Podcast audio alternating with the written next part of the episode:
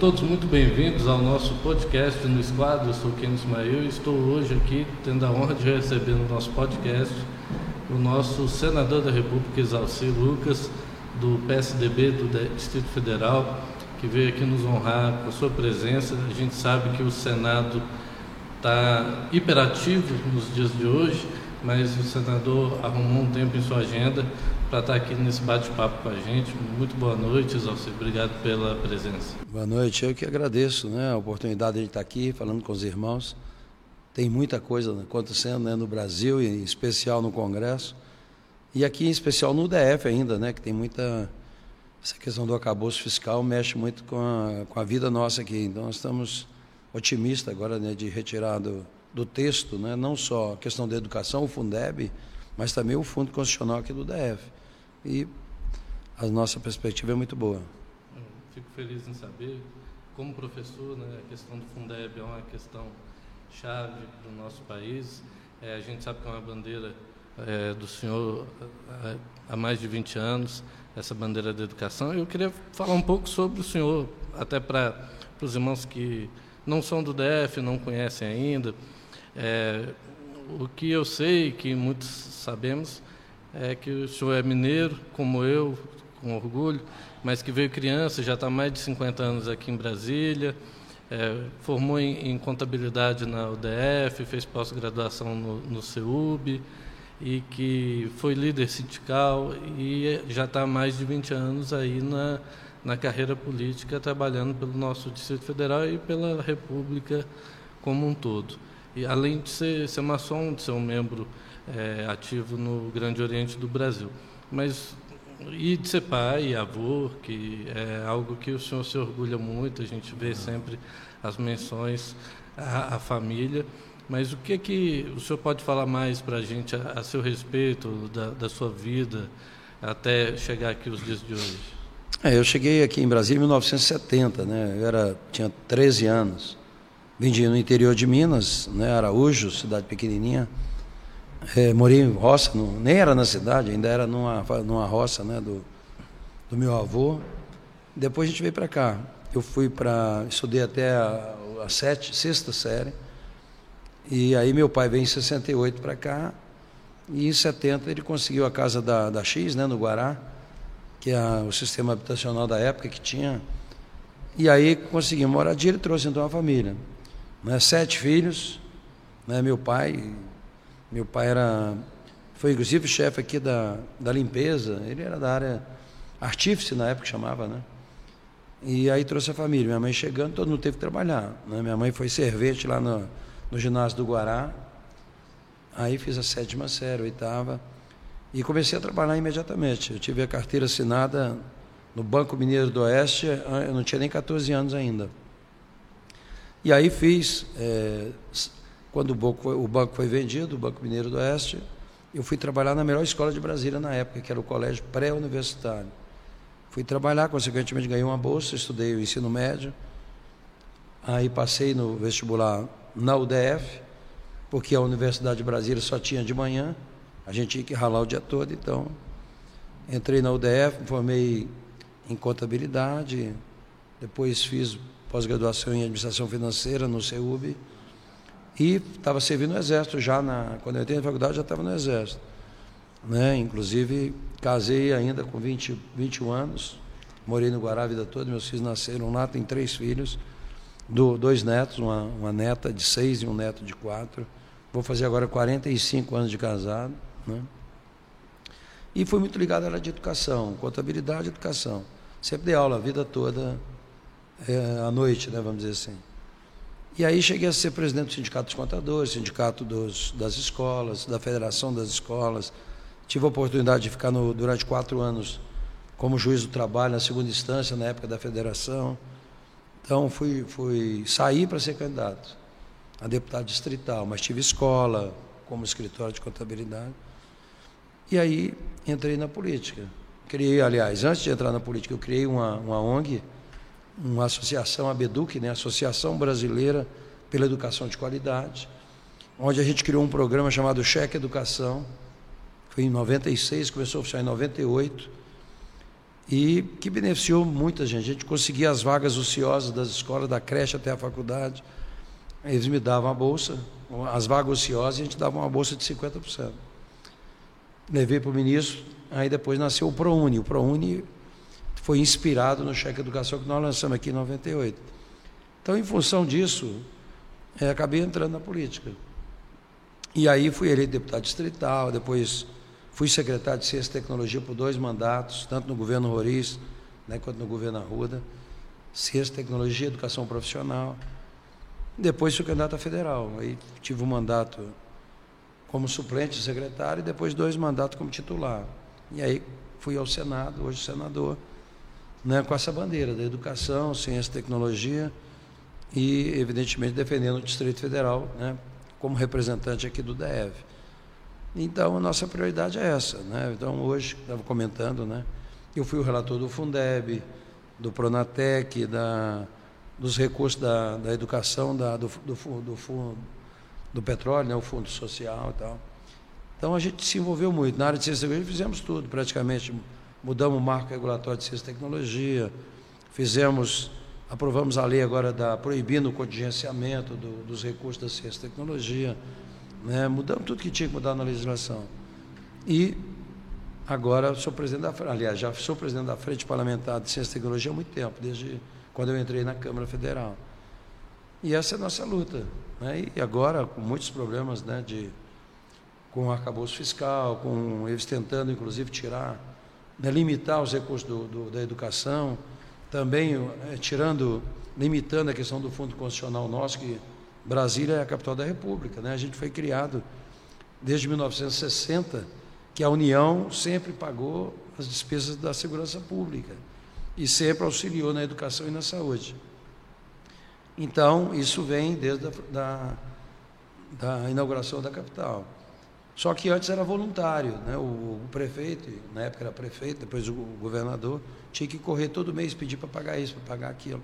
Aí em 2002 foi feito, foi feita uma lei regulamentando a Constituição, porque a Constituição previa isso, criando o Fundo Constitucional do DF, que é exatamente para manter toda a segurança pública e auxiliar na educação e na saúde. Então vem sendo corrigido. Agora, de, de, na calada da noite, botaram uma emenda não é, colocando no, no, no arcabouço fiscal que limita realmente a correção.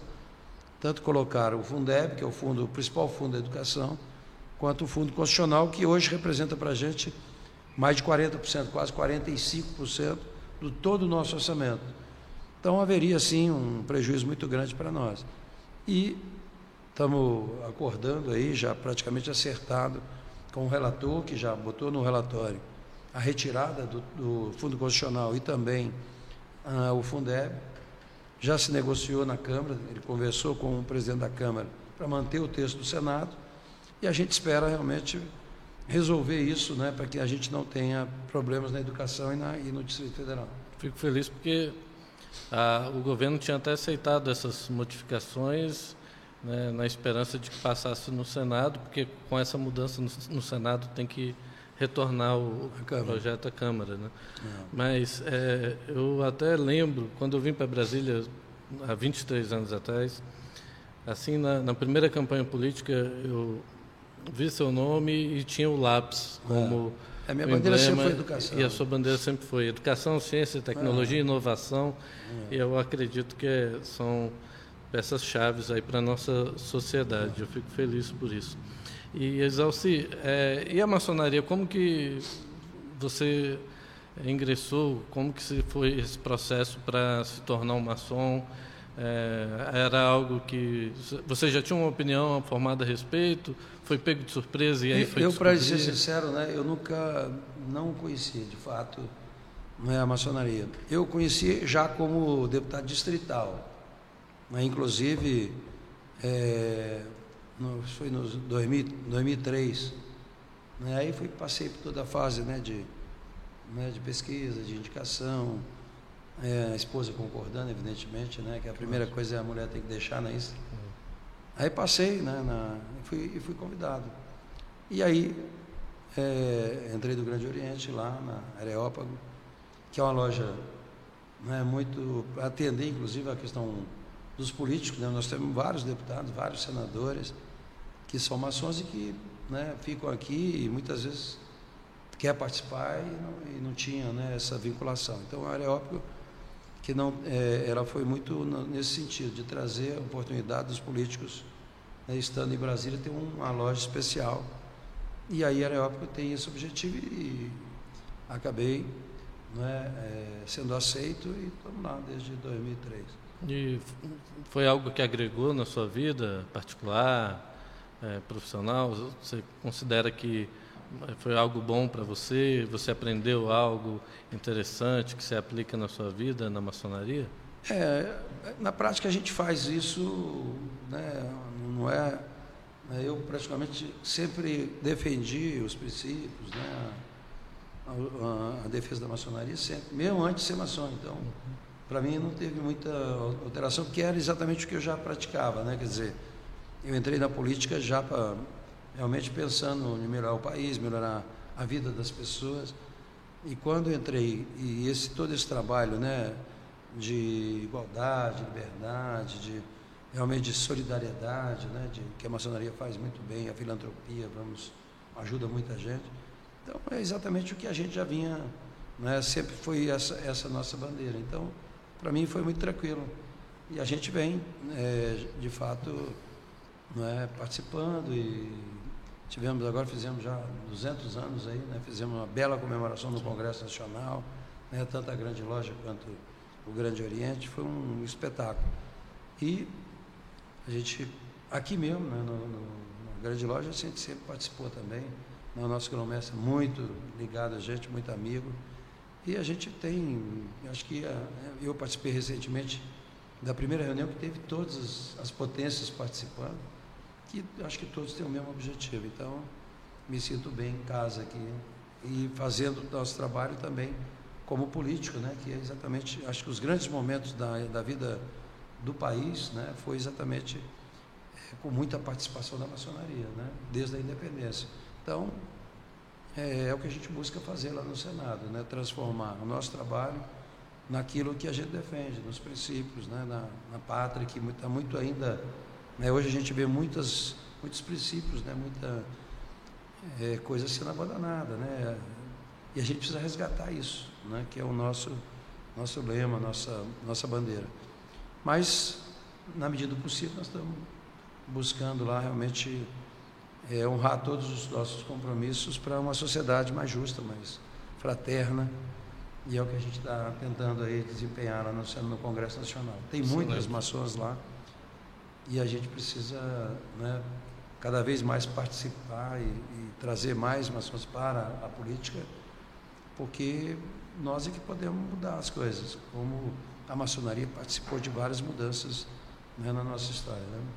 Vou aproveitar o ensejo que o senhor mencionou, grão-mestre da Grande Loja, e mandar um abraço para o nosso sereníssimo irmão Armando, é, que é um apoiador da da cultura da educação maçônica, é um defensor do, do Distrito Federal como um todo, vem tendo frentes de trabalhos sociais, filantrópicos, é, junto à grande loja, que tem beneficiado muitas crianças. Tem um programa é, Olho de Horas, que distribui, faz exames de vista e distribui óculos para as crianças em idade escolar, e a gente sabe que isso é um problema Seríssimo. Seríssimo, né? Impacta muito no, no, Na aprendizagem. no desenvolvimento é. cognitivo de aprendizagem.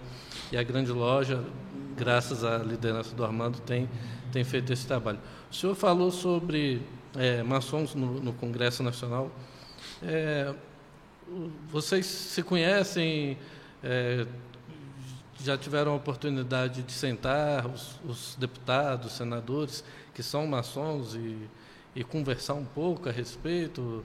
Agora nós temos o Morão que está no Senado é. com o senhor Não. e é maçom abertamente. É. Tem o, o Girão, que é o general Girão lá também na Câmara, né? a gente tem sempre trabalhado em conjunto. Agora, precisamos de fato ter uma, né, uma frente ou uma conversa mais próxima, porque é uma correria, né? Porque também os deputados que vêm de fora, os senadores, eles muitas vezes vêm na terça e quarta e vão embora. Sim. Então é, é muito corrido, mas a gente precisa restabelecer o que já tivemos, inclusive, né, reuniões específicas, mais. É, né, é, a gente fazia praticamente todo mês uma reunião e eles participavam e tal. Mas é, isso não, não tem acontecido. Eu acho que a gente precisa resgatar um pouco, né, tanto a, na Câmara como no Senado, para a gente poder realmente conversar mais, né, ter uma atuação mais conjunta. É, nos últimos meses, últimos anos, a gente tem realmente falhado. Acho que com a pandemia, Sim. isso atrapalhou muito. Antes da pandemia, a gente tinha realmente à frente, tínhamos reuniões né, já definidas em alguns períodos, que acho que ajudou bem. Mas com a pandemia depois teve um certo distanciamento. E agora com os novos parlamentares, eu acho que é um, um bom momento para a gente resgatar isso. E nessas horas, é, os irmãos eles abrem um pouco mão da, da questão de partido para conversar abertamente? É, na prática, inclusive, o, a tendência hoje no Congresso Nacional, eu tenho falado isso, essas comissões, elas, a tendência é acabar, porque elas não têm mais exatamente o que tem questão ideológica, partidária. O que tem funcionado no Congresso agora são as frentes. Então você tem a frente parlamentar do agro, é da ciência e tecnologia, da comércio e serviço. Então a gente precisa se reunir. Por... Tem a da China que o senhor participa é, também. É, né? Tem a questão da, das amizades, né? Da, da, das relações. Né? Com, eu, tenho, eu sou presidente da Frente de Investimento Estrangeiro no Brasil. Então a gente tem uma relação muito próxima com as embaixadas, né? com, com as representações aqui do DF, né? que, que tem aqui, são 180 representações nossas aqui, que a gente precisa né, ter esse diálogo maior. Né? Estive, inclusive, em Taiwan, participei numa sessão, inclusive, lá, mas a gente precisa, de fato, não digo especificamente uma frente parlamentar, mas a gente precisa ter, no mínimo, uma, uma reunião né, da, dos, da, da maçonaria, seja do Senado, seja da Câmara, tem, tem muitos hoje, né, mas que a gente acaba não, não se reunindo, vamos dizer assim, né, com relação à questão específica dos maçons. Mas é, não é difícil, a gente tem lá um, um, bom número que pode nos ajudar a ter foco, né? porque a, a, as questões das comissões é que entra a questão ideológica, questão partidária, não sei o quê, e acaba separando muito. Então, essas frentes têm ajudado, ah, porque é uma questão apartidária, não é que tem foco específico e tal. Uhum. E acho que é um bom momento a gente criar e fortalecer as relações dos nossos irmãos na, no Congresso Nacional. E, e, a contrapartida, senador? É, no sentido de, a gente falou sobre vocês, maçons, no, no Congresso Nacional. O que, que você acha que a maçonaria poderia fazer a mais para a sociedade? Eu acho que a gente começa a, primeiro, fortalecer né, e incentivar os maçons a participarem. Né, porque esse é o maior problema que a gente vê no Brasil. As pessoas, a grande maioria, se, se afastam até porque criminalizaram muito a política. Então há uma certa resistência das pessoas de bem de participar da, da política. E é exatamente isso que faz com que cada momento a coisa vai piorando, porque não é, é na medida em que você é jogado numa vala comum, não é que todo mundo criminaliza os, uh, os políticos, né? As pessoas de bem, que né? não vou participar, para quê? Então a gente fica de certa forma muitas vezes constrangido até não é porque as pessoas não querem saber. Né? A política é todo mundo ladrão, todo mundo corrupto, não sei o quê. E com isso você é inibível. Eu acho que a maçonaria precisa realmente né, é, colocar mais maçons na política. Né? E a gente manter uma, um trabalho né, naquilo que a gente acredita, né, que são os nossos valores, os princípios, que muitas vezes são largados. Né?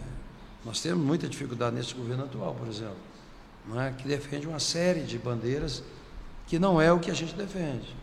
Então, é, a gente precisa participar mais, né? E é, chegar mais com propostas concretas que a gente possa realmente é, discutir melhor na, no Congresso. Mas uma frente dos, dos irmãos eu acho que é muito importante nesse momento. Interessante.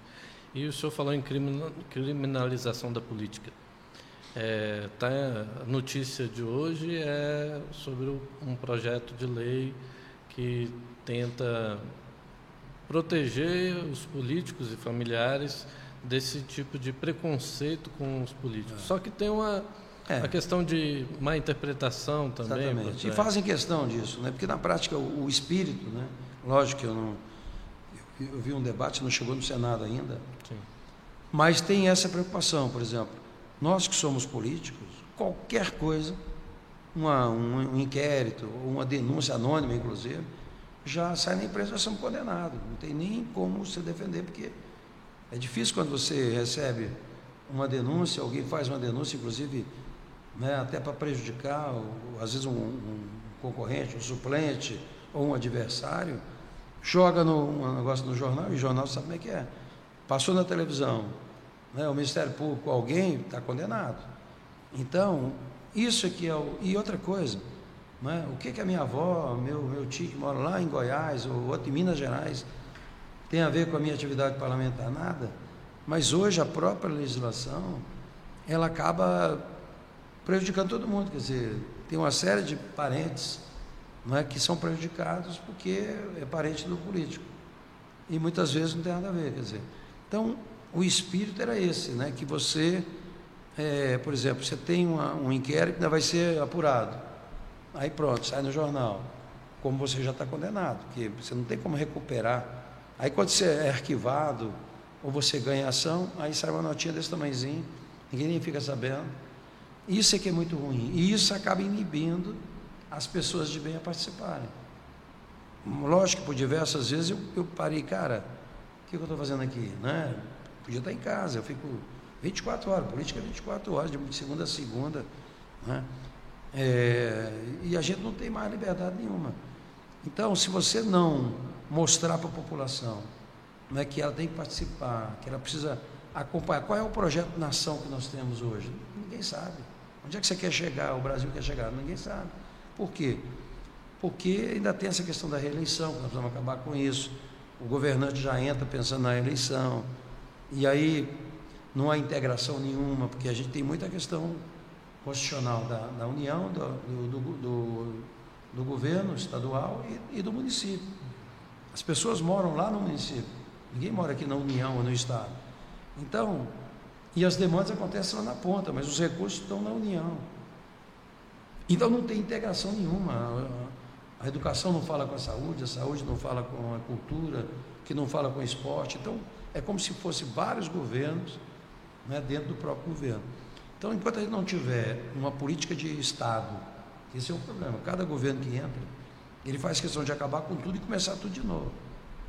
Principalmente as coisas que deram certo. Ou já muda o nome, ou já muda o programa, ou inviabiliza o programa, para ninguém lembrar mais do, de quem foi o anterior. Então, esse é o grande problema do Brasil. Né? Por exemplo, eu fiquei desde 2011 fazendo um projeto para Brasília. O que, que nós queremos para a nossa cidade? Né? Para daqui a 10, 20, 30 anos. Né?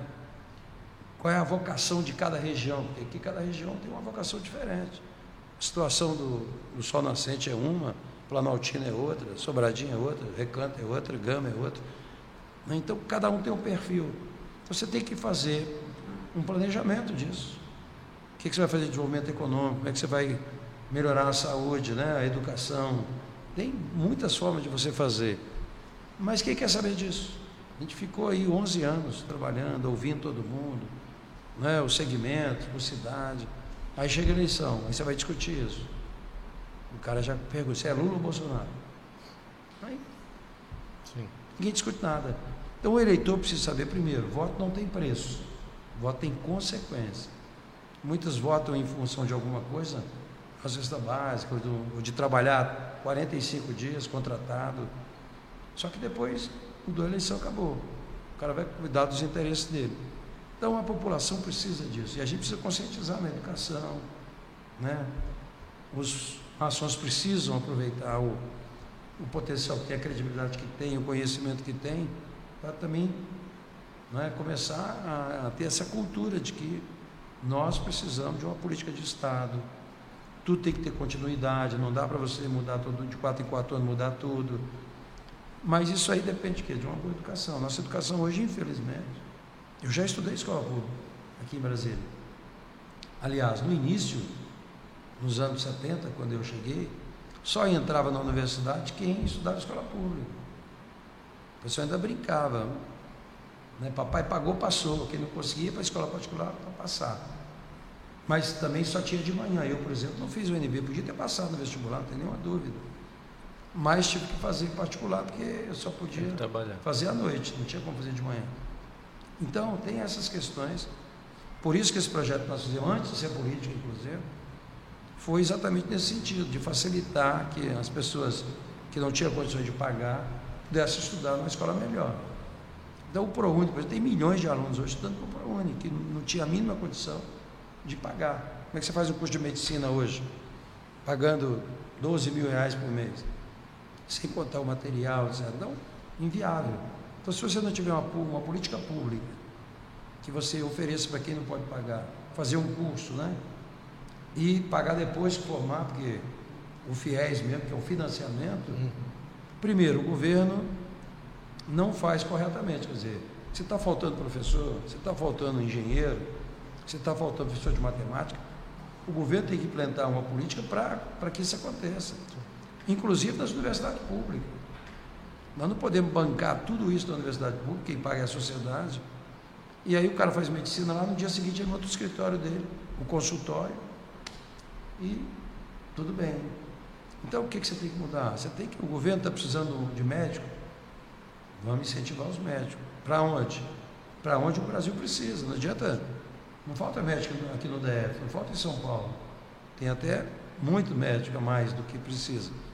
Mas, a maioria particular, toca o seu negócio. Então, aí falta médico no interior do Brasil, né? no norte, nordeste.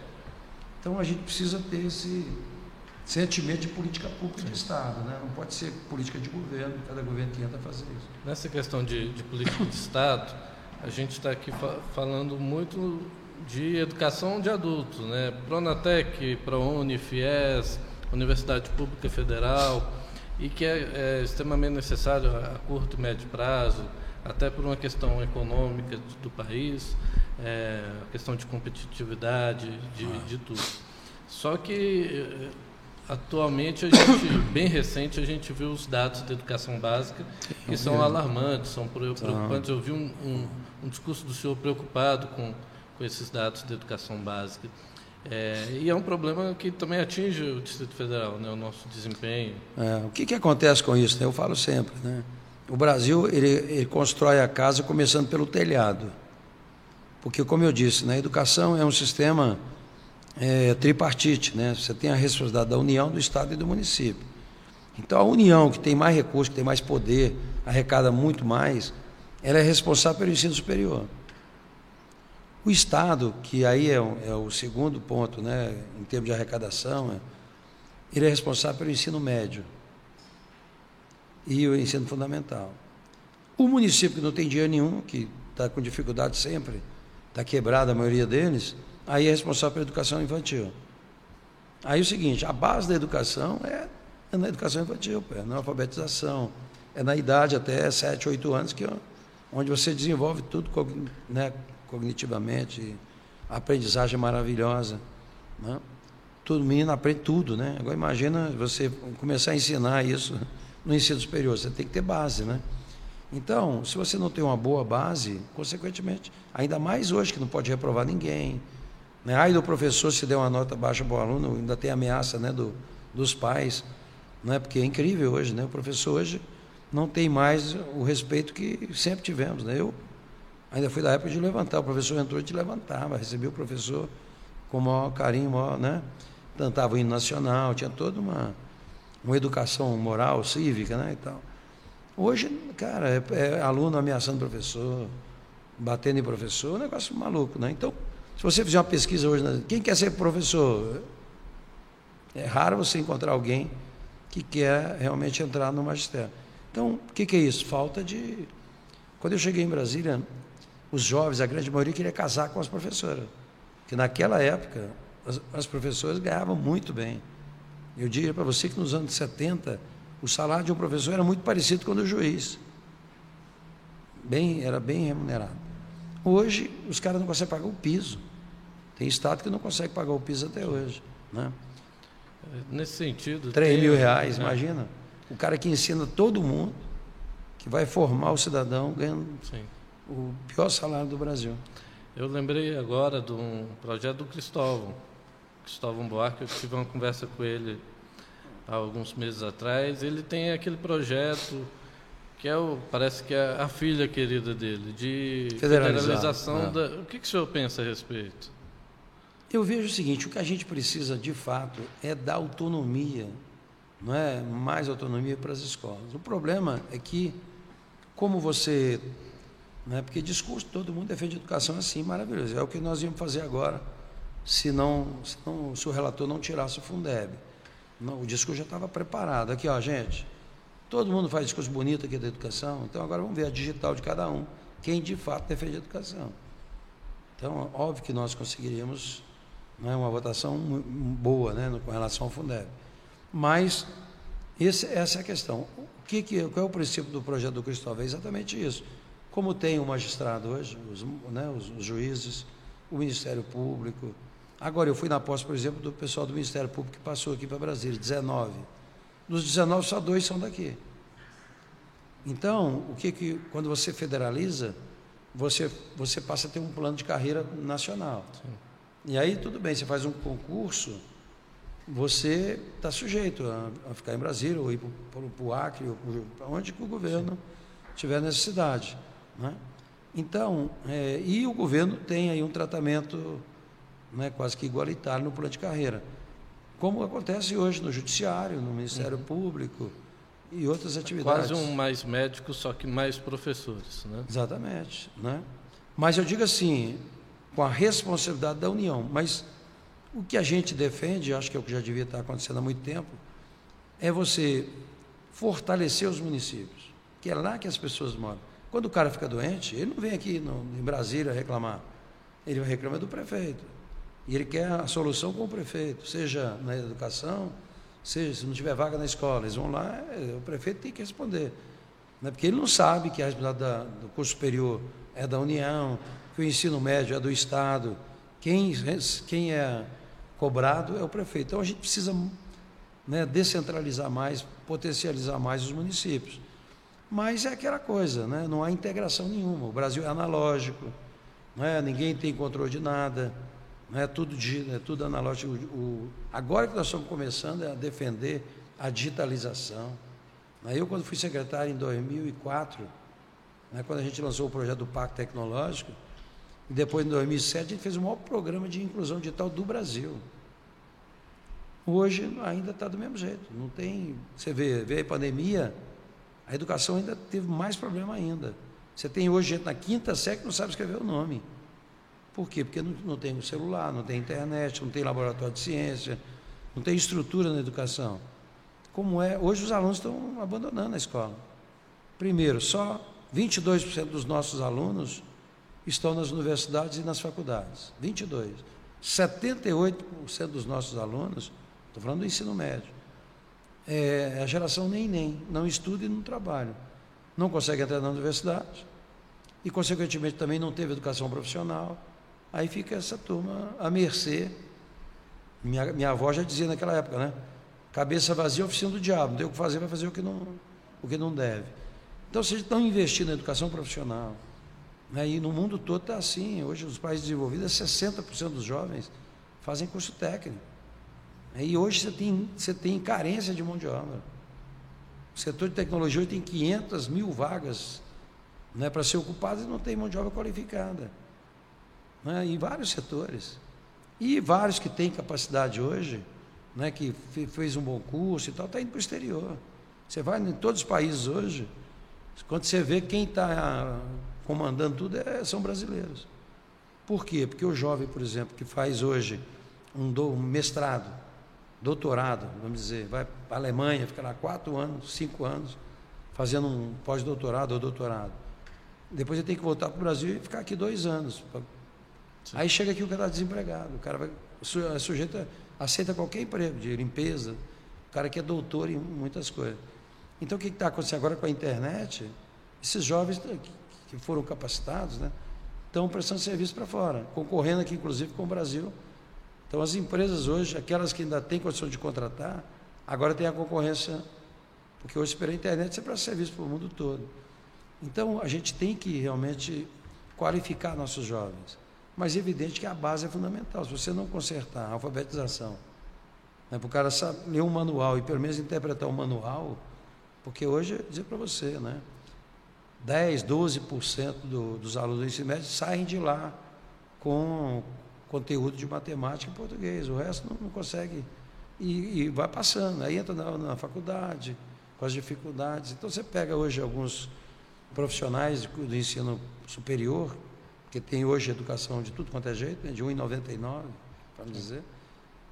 E, e aquele projeto, aquele projeto original do senhor, é, que era um, praticamente uma parceria público-privada, né, de pegar as vagas ociosas das escolas particulares para os é, alunos. Cheque educação, né, que a gente é. fez. Ah, o senhor acha que isso seria viável em nível nacional e colaboraria para esse? O ProUni é isso, né, porque na prática o que aconteceu?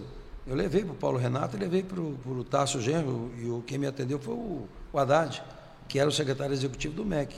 Dois, seis anos depois nasceu o ProUni que é o que? Exatamente isso. O que, que o ProUni faz? Ele pega as vagas ociosas, Sim. Né? O, as universidades e faculdades né, oferecem as vagas e, e, deduz do imposto deles. Sim. Então, o, na Mas prática, no ensino básico funcionaria, talvez? No ensino infantil hoje funciona, né? porque a maioria das, das creches hoje de educação infantil já são terceirizadas. Uhum. Né? Tem, tem o, aqui em Brasília tem o, o Vale, vale Creche, né? já tem essas questões. Na Constituição, o ensino fundamental é, tem essa dúvida, porque a Constituição fala, é? a Constituição diz o seguinte, que é obrigação do Estado oferecer as vagas, etc. E se não houver na, na, na, no município o atendimento, aí é possível conveniar com escolas filantrópicas e etc. Então, há uma certa ainda resistência na educação, no ensino fundamental. O ensino médio já existe, né? tem vários programas já, é, principalmente na área profissional. O Pronatec, Sim. quando a gente avançou, porque o Pronatec original só podia ser na, na universidade pública ou nas escolas públicas. A gente estendeu para o Sistema S, né? escolas comunitárias, filantrópicas. Por quê? Porque hoje se tem alguém, e olha que eu fui secretário e eu trouxe educação profissional para mim. É, hoje é quase que impossível você contratar professores específicos de determinadas áreas que a profissão hoje muda de dois em dois anos. Então, se você fizer, vamos fazer um concurso para professor de datilografia naquela época. E, o que, que fazer com esse professor hoje? Entendeu? Que é concursado, que tem estabilidade, não sei o quê. Então, a educação profissional, primeiro, é, o que eu percebi, acho que só funciona assim, tem que ser alguém que está no mercado. Não adianta você botar um professor de engenharia que nunca construiu nada, que não, que não tem a vivência da engenharia. É, é como você pegar um enfermeiro que nunca entrou no hospital para dar aula de enfermagem. Então, o que a gente precisa fazer, e a gente deu uma abertura pequena, porque era quase proibido falar nisso, era é, realmente ver de que forma. Porque hoje, no Brasil, o que, o que funciona mesmo de educação profissional é o sistema S. E os institutos federais, institutos. que também têm uma carreira diferente, né? a mesma carreira da universidade, que é diferente da escola pública. Lá eles têm um plano de carreira que é, que é federal. Né? Então, todos os, os, institutos federais né, têm o mesmo padrão, a mesma plano de carreira e tal. Então, funciona bem. E nós estamos discutindo, eu fui, eu fui o presidente da comissão do novo ensino médio, que agora, nesse governo, está se discutindo de novo não é? mudanças e tal. Que eu, lógico, tem, tudo tem que mudar. Mas você não pode parar para mudar. Você tem que. Né? Quem, e quem começou? Que a gente fez o, o relatório na época exatamente para incentivar as escolas a implantar a educação integral. Porque nós temos meta do Plano Nacional de Educação. Não é? A gente tinha um percentual para entrar na universidade. Nós tínhamos uma meta né, para chegar na educação profissional, mas, como ficou no plano das intenções, porque não tem penalidade nenhuma, então, o Plano Nacional de Educação é um plano de intenções. Vamos, tá. conseguiu? Não. Então, não resolve nada. É igual acabou o fiscal agora. Né? Não tem, o governo colocou de uma forma assim: se não cumprir as metas, tudo bem, é só justificar que não deu. Cara, se você não observar bem a lei de atividade fiscal, né, de não gastar mais do que, que arrecada, daqui a pouco o Brasil fica pagando juros de agiota, como já está fazendo. Né? O juro 13%. Sim. É um negócio doido, né? É um negócio maluco. Acho que é o maior juro do Brasil, do, do mundo. Então a gente tem que, né, é, primeiro, investir em infraestrutura. Como é que você pode ter uma escola hoje que não tem laboratório de ciência, né? que não tem internet, que não tem computador? O aluno vai fazer o que lá? Ainda com cuspe que não tem sentido. Então, por isso que há uma evasão imensa, exatamente porque a escola não é mais atrativa. Né? Todo mundo desempregado, com dificuldade. Há um menino que quer um emprego, vai fazer qualquer coisa, e aí acaba abandonando a escola. Então o índice de evasão é muito grande. Então, se a gente não colocar, e por isso que nós, eu fui o relator do Fundeb, né, que a gente até 2026, mas por isso que estava preocupado de retirar do texto, porque, cara, a gente acabou de aprovar um aumento de receita gradativo para a gente poder botar infraestrutura nas escolas, botar em banda larga, botar computador, botar laboratório. Você tem que ter os programas para incentivar os alunos a participar. Agora, o aluno que vê na escola que não tem perspectiva, que o cara não vai conseguir nada, ele vai trabalhar e acaba largando a escola. Por isso que eu digo, nós temos 78% dos jovens fora da escola. Então a gente precisa realmente investir na educação. Não tem outra saída. Se você pegar todos os países, Coreia, Taiwan, é, né, a própria Dubai, tudo foi a revolução na educação. O cara fez um programa, gente, vamos investir em educação. Não é no discurso, é na prática. E, e é evidente que aí nós, a China mesmo, né, no Brasil, era muito, o PIB era muito maior, muito menor. Agora, vê quanto eles investem em ciência, tecnologia e educação. Né? Vê quanto. Uma indústria hoje de, de fármacos nos Estados Unidos, da vacina mesmo, essas grandes empresas, investem mais do que o Brasil em ciência e tecnologia. Uma empresa. Então, quer dizer, como é que nós vamos avançar né? se nós temos um mundo analógico, se a escola ainda não tem estrutura, paga mal. Então, é, é, se a gente não fizer uma revolução na educação de fato, né? e por isso que a gente brigou esse negócio do, do, do arcabouço, tirar o Fundeb, que é uma coisa absurda, até talvez não tenha tantas perdas, porque, né? mas é, é a coisa simbólica. Né? Botar isso com limitador no, no, na educação agora é você mostrar que educação não tem prioridade nenhuma. Ainda mais no pós-pandemia, né? Não, o que tem hoje, o maior problema do Brasil hoje, está exatamente na saúde mental das pessoas. O que tem de professor na educação, professor, diretor, servidores da educação, é, com pânico, com saúde mental abalada, porque os alunos também estão com problema né, de familiar, no, desajustado, problema mental mesmo, não teve aula durante dois anos. Para muitos, muitos municípios não tiveram aula porque não tinha computador, não tem internet, essas coisas. Então, nós perdemos aí, regredimos há um, dois anos aí na educação. Então, precisamos avançar. Agora, você já avança, o cara já quer limitar os investimentos. Nós não temos é de obra parada no Brasil, são mais de 3 mil obras só na educação. Que o prefeito começou, entrou outro aí não, não dá continuidade, ou o cara terminou, construiu, está saindo, vai embora, aí deixa o abacaxi, porque a coisa mais barata do Brasil hoje é construir escola e construir creche, construir hospital. O caro é manter, porque o custo de um hospital hoje, ele te custa, depois de, no, no custeio, né, você vamos subir, vai gastar 200 milhões para construir um hospital. Ele te custa 120 por, por ano de manutenção. Então, muitas vezes os prefeitos inauguram as obras, uma creche, por exemplo. Aí você vê a creche fechada. Mas por quê? Porque o, o prefeito seguinte não consegue pagar o professor, as despesas e tal que o governo federal até contribui com a construção, mas a manutenção cabe ao município. Como o município está todo mundo quebrado, que não tem recurso, até melhorou um pouquinho agora na pandemia, que nós ajudamos muito. Então teve muito recurso. Mas agora, por exemplo, o IBGE fez o censo. E muito mal feito, inclusive, não conseguiu fazer como era feito, né, casa por casa, pessoa por pessoa. Aí fizeram a previsão de algumas coisas, fizeram algumas projeções, não sei o que, está lá, vários estados, aprovamos ontem. Vários municípios hoje que caiu o número da população e todo mundo sabe que aumentou, mas pelo IBGE caiu. Aí a receita da fundo de participação, que a maioria das prefeituras sobrevive de fundo de participação de município. E aí caiu a arrecadação. Tem muito, muitos municípios pequenos aqui em volta mesmo, em Brasília, em volta aqui na região metropolitana, que já está atrasada a Folha da Saúde, a Folha da Educação. Por quê? Porque diminuiu o fundo de participação de Estado e município. Então, a gente. Né, esse, esse é o problema nosso, a gente não tem uma política de Estado, é política de governo. Então, vai e volta, vai e volta. E educação, nós precisamos avançar muito ainda, né? principalmente nesse período de pós-pandemia.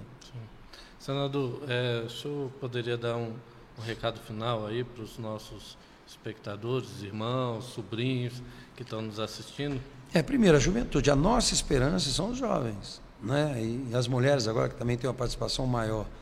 E as mulheres são muito mais, não digo mais capazes, mas elas conseguem fazer três, quatro coisas ao mesmo tempo, que nós não conseguimos. Elas estão ocupando. Se você pegar as universidades hoje, né, a grande maioria são mulheres. E vai, nos, e vai realmente mudar muito. Daqui a pouco nós vamos ter que criar nossas cotas também para participar. Mas a esperança são as mulheres, os jovens. Eu vejo o jovem muito afastado da política. Por quê? Porque exatamente criminalizaram. Ninguém quer saber de política. Ah, só tem ladrão, só tem corrupto, quer saber disso não. Você vai numa. Não é, é raro você ir na, na universidade não é para fazer um debate, entendeu? Assim, tem muita questão ideológica nas escolas, não é uma questão partidária muito forte. Então, se a gente não consertar isso, e a forma de consertar é participar. Em vez de omitir, em vez de se afastar, você tem que fazer o contrário. Você tem que participar, você tem que incentivar os jovens não é, a discutir política. As pessoas às vezes não sabem nem o papel, qual é o papel do vereador, do prefeito, não é, dos deputados estadual, federal, senador. A pessoa precisa entender isso e discutir com o prefeito. Bem, está aqui, nós pagamos imposto. Para onde é que vai esse dinheiro? É o orçamento que, que define isso. Será que o orçamento está é, tá sendo aplicado corretamente? Hoje, metade do orçamento, mais da metade do orçamento é para pagar juros da dívida e pagar juros, que nem entra na questão do, do, do déficit primário. Tem o déficit primário, que exclui os bancos, porque né, dívida não se discute. E aí, estamos aplicando bem o, o orçamento, o dinheiro que a gente paga, que as pessoas não sabem é que na conta de energia né, você tem lá 40% que é imposto. A gasolina, metade é imposto. Né? Qualquer coisa que você compra hoje tem lá o imposto. Então, as pessoas precisam entender isso. Eu estou pagando aqui, porque hoje as pessoas acham que é um favor. Né? Outra coisa, na né, minha Constituição foi feita, você vê que a Constituição só tem direito, não tem obrigação nenhuma. Então, são. são e, e aí é o seguinte: qual é a política hoje do governo? é aumentar Bolsa Família, aumentar a dependência. Daqui a pouco todos os brasileiros estarão dependendo de favores, de, de, de esmola, não sei o quê. Então o que a gente tem que investir é no emprego, geração de emprego, geração de empreendedorismo, startups, para os jovens começarem. Então tem que criar ambiente para isso. E a gente ainda está patinando nisso. Agora, o que, que nós precisamos trazer dos, dos jovens, né? e os adultos também, os, os irmãos precisam trabalhar isso trazer para a política né, esse, essa noção né, da importância da participação e tal. Porque quando se afasta, as pessoas tomam conta. Poder é assim, né, não fica vazio. Você vê o Supremo agora, o Supremo agora, poder total. Por quê? Porque ah, o Congresso né, muitas vezes não ocupa o seu papel. E aí os caras metem a caneta, né? caça todo mundo, né? quer caçar o cara que teve um milhão de votos, dá uma canetada e calça o cara. Então, se, você, se a gente não ocupar esse espaço, né, e, e, o espaço é na política, se, se tem, se a democracia é, existe em função da, da liberdade, né, de escolha, da, da eleição. Né, a hoje, daqui a pouco, você, a Venezuela é um exemplo disso. Né? A Venezuela era um dos países mais ricos aqui da, da América, América do Sul, com certeza. Hoje, é uma miséria. Né? Tem mais de um milhão de, de venezuelanos que entraram pela fronteira do, de Roraima. Brasília tem vários aqui, que não tem mais, né? lá não tem mais, as pessoas estão passando fome, né? não tem mais liberdade nenhuma. Aí vem aqui no Brasil recebido de tapete né, como grande democrata, porque né, todo mundo sabe, não pagou as contas, o Brasil financiando um monte de coisa.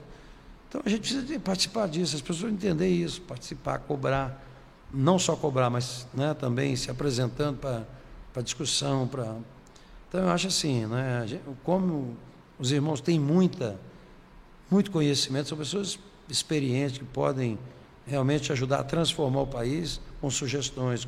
Né? Não quer ser político, tudo bem, mas vamos, vamos participar de um plano de, de nação. Qual é a proposta da maçonaria para o Brasil? Não é para o município, para o Estado. E a gente começar a fazer essa mudança que começa tudo pela cultura, pela educação. Então, se a gente bota uma educação ideológica, né, de doutrinação, né, de partidária, é um negócio que acaba acabando com a nossa democracia. Agora, por exemplo, né, tudo que aconteceu dia 8 de janeiro, eu não tenho nenhuma dúvida que 8 de janeiro poderia ter sido evitado. Tudo que aconteceu dia 8 de janeiro poderia ter sido evitado. Houve omissão. Temos informações já. Né, que seria, né, poderia ter sido evitado tudo que aconteceu, porque todo mundo já sabia disso. Tem relatórios, né? Na sexta-feira da BIM, de todo mundo. Então, a quem interessava isso? Você acha que os velhinhos, crianças e vários infiltrados que tinham lá, tinham o poder de fazer um golpe no Brasil? Golpe você faz com, a, com os militares, né? as Forças Armadas ajudando, ou os policiais todos ajudando. Ninguém faz um golpe com meia dúzia de gato pingado, né? Porque agora isso, se a gente se omitir, se a gente não participar, se a gente não né, se, se apresentar, a minoria toma conta. Não é? Porque eles têm um discurso muito forte.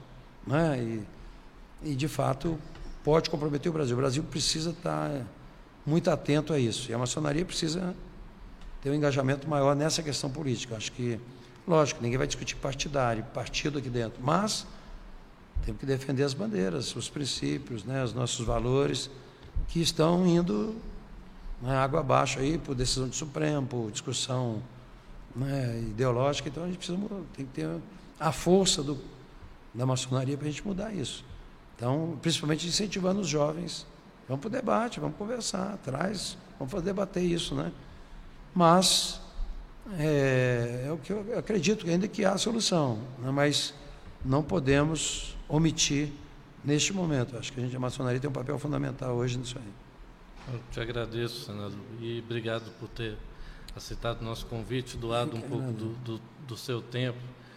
É, a gente espera que, que o senhor continue defendendo essas nossas bandeiras e fazendo esse trabalho em defesa do Distrito Federal, da nossa República e da, da educação, do futuro da, das nossas crianças e jovens. Eu tenho certeza que os irmãos também vão estar sempre dispostos a trabalhar nesse sentido de, de fazer um Distrito Federal melhor, um Brasil melhor, que eu acho que é o interesse de todos, independente de, de ideologia, de, de filiação partidária. Então, nós só temos a agradecer, agradecer também a parceria da, da grande loja maçônica do Distrito Federal, o pessoal da UB Vídeos, e colocar aí a produção, nosso e-mail à disposição para quem nos assiste, que quiser mandar sugestões, críticas, é, reclamações, é, ideias, a gente está sempre aberto aí.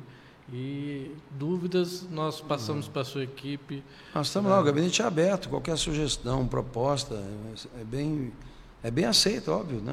Tudo que a gente quer é realmente que as coisas boas aconteçam. Né? Então, o gabinete está à disposição. Eu quero agradecer né, o nosso sereníssimo aqui, Armando, que é um irmão maravilhoso, que está tocando assim a, a, grande loja aqui do DEF maravilhosamente bem. A gente vê né, o reconhecimento. Então, eu agradeço também a oportunidade da gente estar tá aqui hoje conversando com os nossos irmãos. Nós que agradecemos. E boa noite a todos.